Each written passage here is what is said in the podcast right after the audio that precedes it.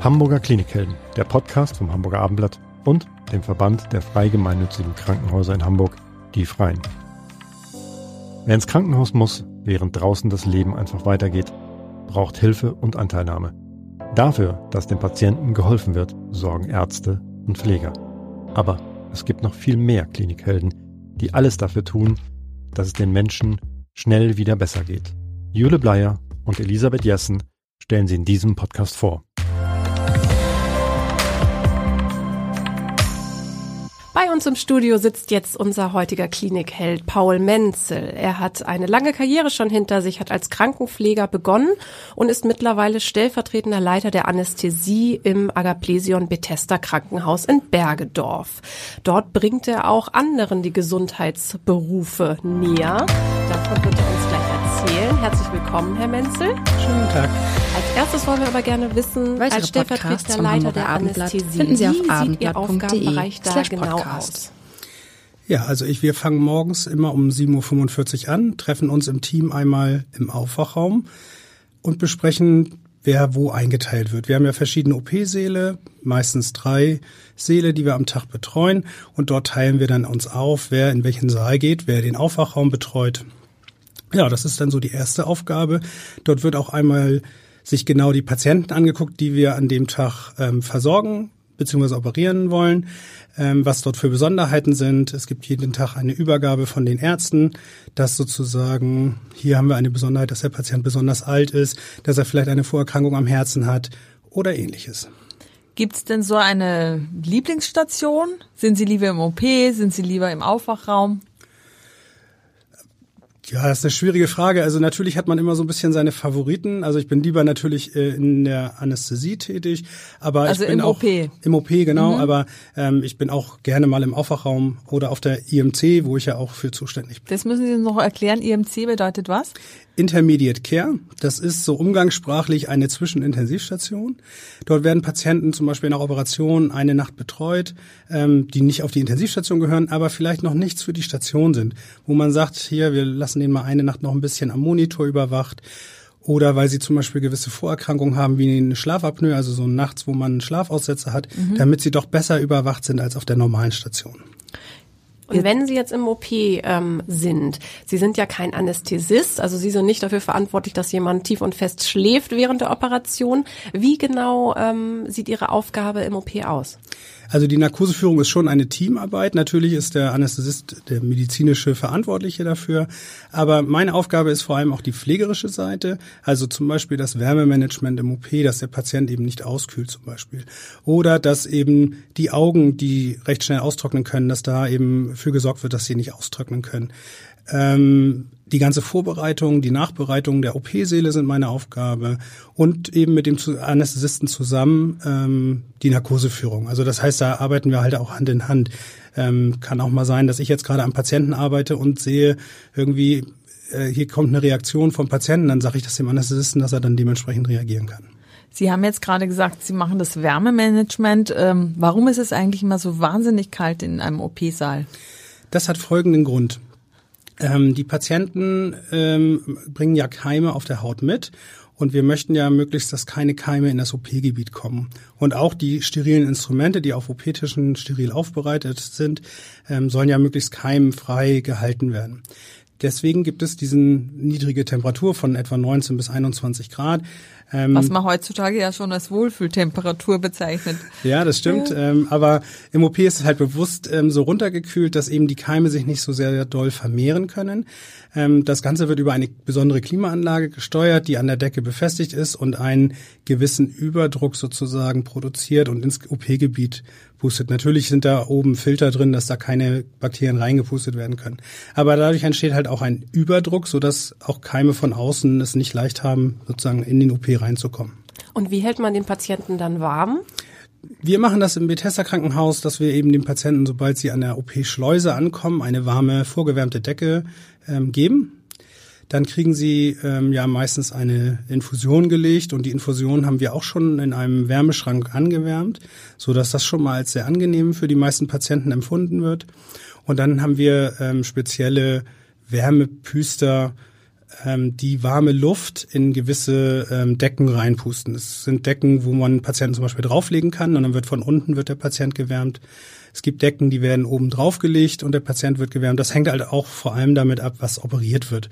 Ich kann jetzt nicht jeden Patienten von oben wärmen, weil wenn von oben operiert wird, dann ist es unter Umständen eben schwierig. Das hängt immer ganz von der Operation ab. Aber ich erinnere mich, dass im OP äh, die Ärzte und Pfleger meistens so Kurzarm äh, Kittel anhatten. Frieren die nicht? Frieren Sie nicht, wenn Sie das sehen? Also ich selber friere nicht. Ähm, aber es gibt natürlich Kolleginnen und Kollegen, die ähm, durchaus, denen man durchaus mal kalt ist. Es gibt auch da ähm, Kittel oder ähnliches, die die ähm, anziehen können, mhm. wenn denen zu kalt ist. Also ich habe das Problem nicht, ähm, aber gibt es schon, ja. Und wenn Sie dann im Aufwachraum tätig sind, wie ist Ihr Aufgabenbereich dort oder Ihr Aufgabenfeld? Ja, der Aufwachraum wird ganz oft finde ich, unterschätzt, äh, muss man ehrlicherweise sagen. Also bei uns im Aufwachraum ist es schon ein sehr vielseitiger Bereich, den wir da auch abdecken müssen. Die meisten Menschen denken immer nur, ja, da wachen die Leute auf aus der Narkose und ähm, ja, kriegen dann was gegen Schmerzen oder werden halt überwacht und mehr nicht. Ähm, wir im Bethesda Krankenhaus möchten schon, dass die Patienten besonders aufwachen. Wir haben bei uns äh, das Licht immer sehr gedämmt. In den meisten Aufwachraum ist es leider sehr hell. Ähm, gerade wenn man aufwacht und es ist sehr hell, das kann man sich vorstellen, ist eher nicht so angenehm. Auch da betreiben wir natürlich ein Wärmemanagement. Das heißt, die Patienten kriegen natürlich erstmal ihre normale Decke wieder vom Bett, die vielleicht auch schon vorgewärmt wurde. Oder kriegen auch nochmal mit so einem Püstergerät ähm, Wärme zugefügt. Das hängt halt auch davon ab, wie kalt es dem Patienten und wenn er aufwacht, was sagt er denn? Wenn er sagt, ihm ist warm, ja, dann würde ich natürlich kein Wärmepüstergerät benutzen. Sagt er aber, ihm ist kalt, nutze ich das natürlich. Ja, dann gehört da auch ähm, das Schmerz, äh, die Schmerztherapie dazu oder auch andere äh, Therapien, die noch weitergeführt werden müssen, die vom Arzt angeordnet sind, Medikamente, Dauermedikation zum Beispiel. Wir überwachen die Patienten regelmäßig dort, bis die Patienten auf die IMC oder auf die Intensivstation verlegt werden können. Ähm, schon, was wir dort auch tun, ist die Vorbereitung der Patienten. Es gibt ja regelmäßig Patienten, die zum Beispiel morgens in die Notaufnahme kommen, weil sie sich das Bein gebrochen haben. Und dann liegen sie da unten zwei Stunden in der Notaufnahme, bis sie dann operationsfähig sind und dann hochgebracht werden und werden dann im Aufwachraum sozusagen für die Operation vorbereitet. Sie werden schon mal alle vorgewärmt. Gerade auch ältere Patienten, die dann lange da unten gelegen haben, denen ist oft kalt.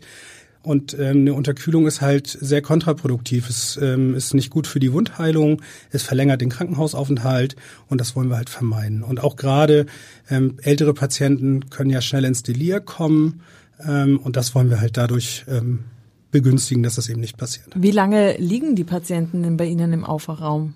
Das ist natürlich ganz unterschiedlich. Es gibt Operationen, die nur zehn Minuten dauern. Da ist die Aufwachraumzeit meistens so eine halbe, dreiviertel Stunde. Das Weil die Narkose einfach nicht so tief war und die dann schneller aufwachen, oder? Ja, die Narkose war trotzdem genauso tief. Das hat damit so. nicht viel zu tun. Ähm, aber ich brauchte natürlich weniger Narkosemedikamente, weil die Zeit natürlich viel kürzer war. Und das hängt natürlich auch vom Patienten ab. Meistens vertragen jüngere Menschen die Narkose besser. Die sind schneller wieder wach und ältere brauchen manchmal ein bisschen länger. Das ist, äh, machen wir wirklich absolut individuell. Ähm, und das ist schon sehr vielseitig sozusagen, was wir da im Aufwachraum ähm, betreiben. Da muss ich nochmal nachfragen, weil äh, es ist ja so, dass ganz vielen Leuten eine Narkose nicht sehr gut bekommt, denen ist dann übel. Wie viele Leute vertragen das gut und wie viele machen ihnen quasi ein bisschen Kummer oder auch ja, das Bett voll? Ähm, das ist schwer zu beantworten. Da könnte ich jetzt nur so eine gefühlte Zahl jetzt ja. sagen.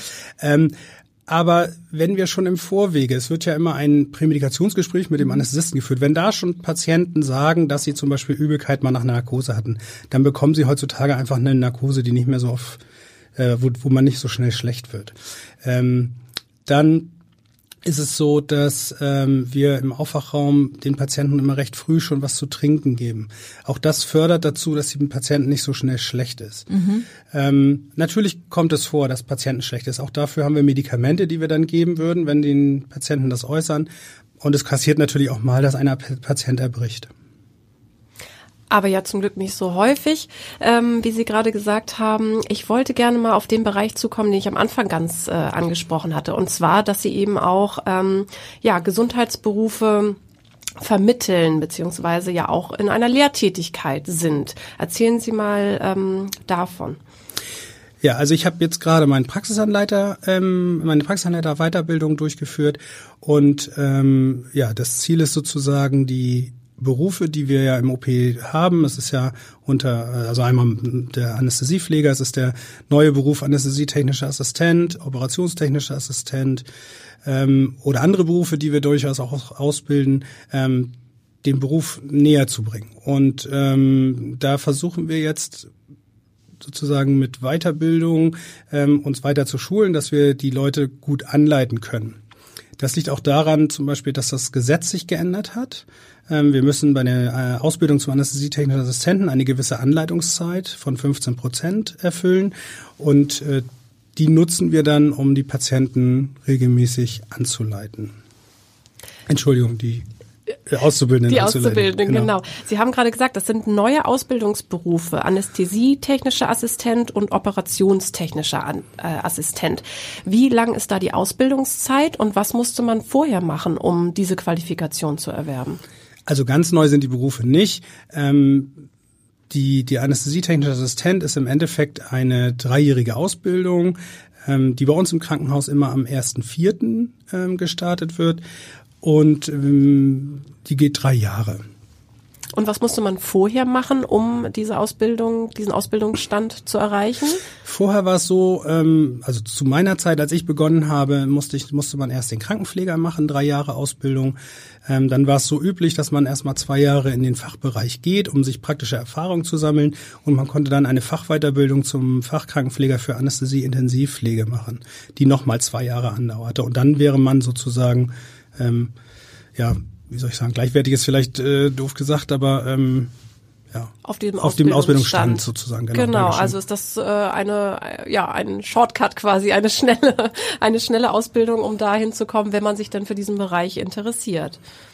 Sie selber sind ja gelernter Krankenpfleger. Was hat Sie denn überhaupt in diesen medizinischen Bereich gebracht?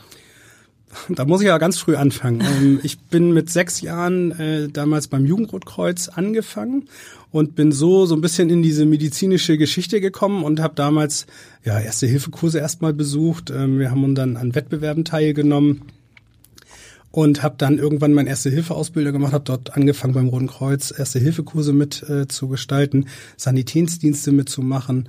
Ähm, ja, und dann stand ich irgendwann am Ende meiner schulischen Laufbahn und musste mir halt überlegen, was ich machen äh, möchte. Hatte auch noch ein Schulpraktikum gemacht im äh, Krankenhaus und habe dann gesagt, dass ich gerne Krankenpflege lernen mhm. möchte. Und so bin ich im Endeffekt in diesen Beruf äh, gekommen. Aber Sie haben ja ganz viele unterschiedliche Dinge seither gemacht. Sie waren zwar immer in der äh, Krankenpflege sozusagen, aber Sie waren ja auch, äh, Sie haben Zivildienst im Rettungsdienst gemacht, richtig? Genau. Und Sie sind zehn Jahre lang Rettungshubschrauber geflogen oder mitgeflogen. Genau. Also ich war, bin ja seit ersten ersten im Bethesda Krankenhaus und war ja. davor eine ganze Weile im äh, Unfallkrankenhaus Boberg tätig und bin dort als äh, HEMS-TC, so heißt der Fachbegriff dafür, Helikopter Emergency Medical Service Tactical Crew Member. Puh. Ähm, bin halt da zehn Jahre ähm, als Notfallsanitäter auf den, dem Bereich ähm, geflogen sozusagen. Erzählen Sie mal ein bisschen aus der Zeit, das klingt ja sehr spannend. Ähm, ja, das ist natürlich auch sehr spannend, ähm, gerade in der Kombination halt mit der Fachkrankenpflege Anästhesie intensiv. Also das war so, dass man in der Anästhesie dort angestellt war und äh, gleichzeitig ähm, Dienste auf dem Rettungshubschrauber hatte. Und äh, man hat dort dann eine Ausbildung äh, gemacht äh, zum HEMS TC sozusagen, was ich gerade erklärt hatte, was das bedeutet. Und ähm, hat dann während des Fluges dem Piloten zugearbeitet und am Patienten eben dem Arzt zugearbeitet. Das heißt, Sie waren immer zu dritt, war die Besatzung oder ist die Besatzung sicher immer noch? Genau.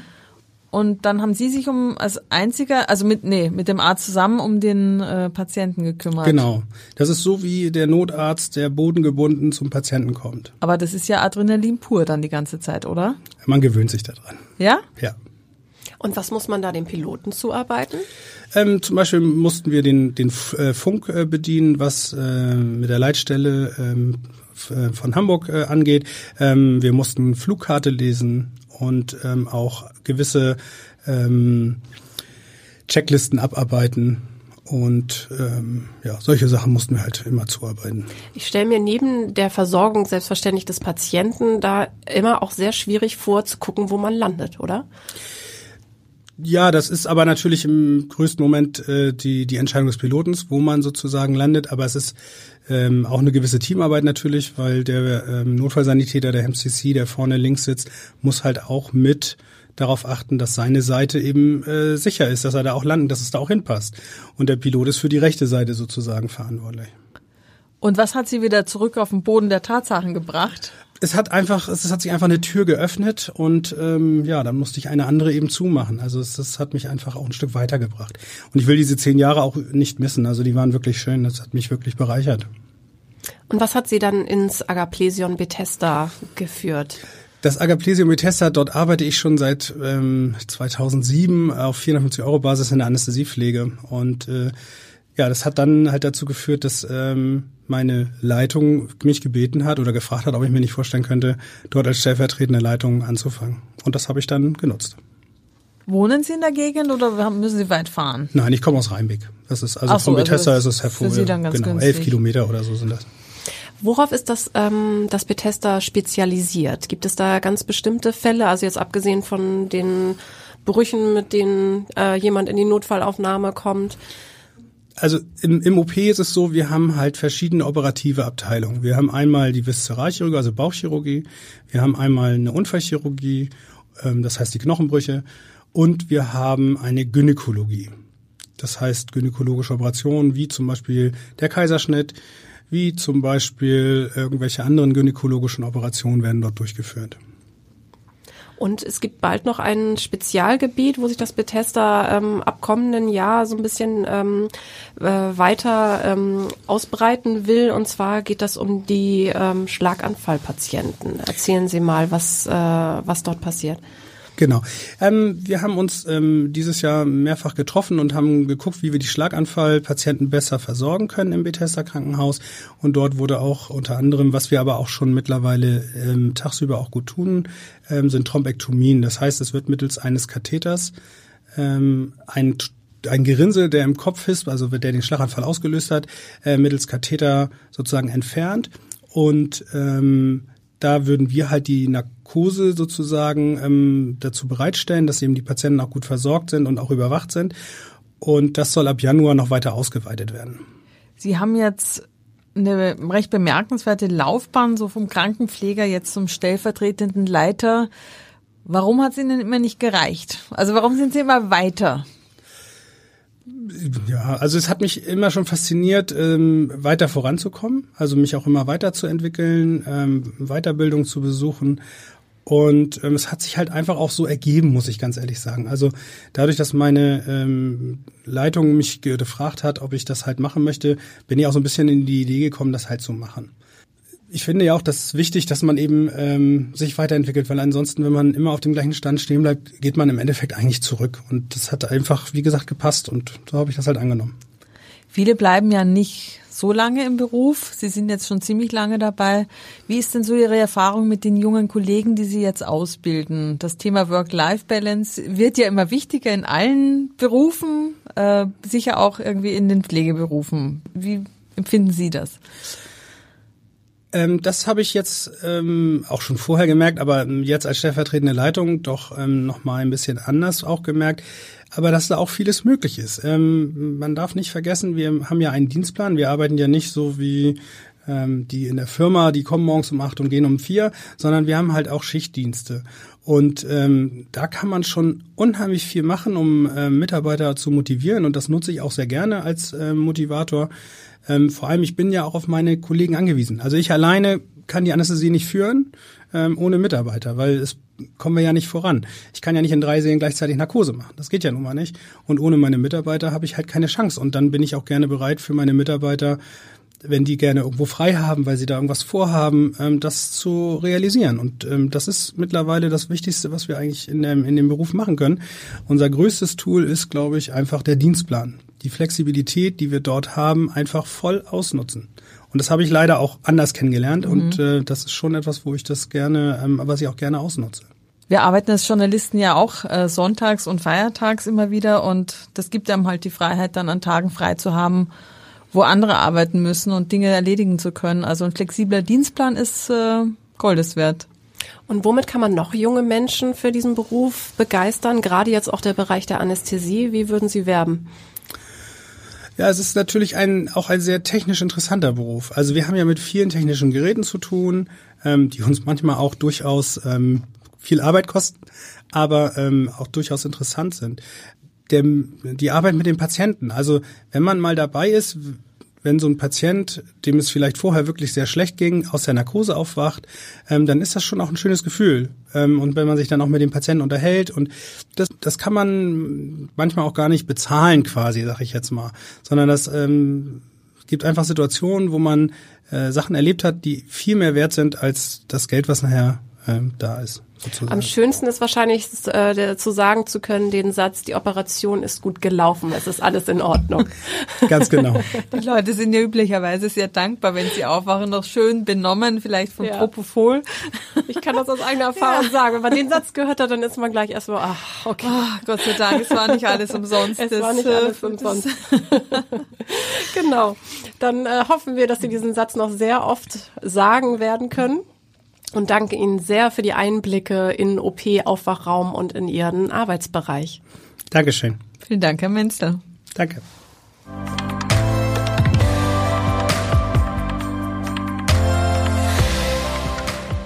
Weitere Podcasts vom Hamburger Abendblatt finden Sie auf abendblatt.de slash podcast.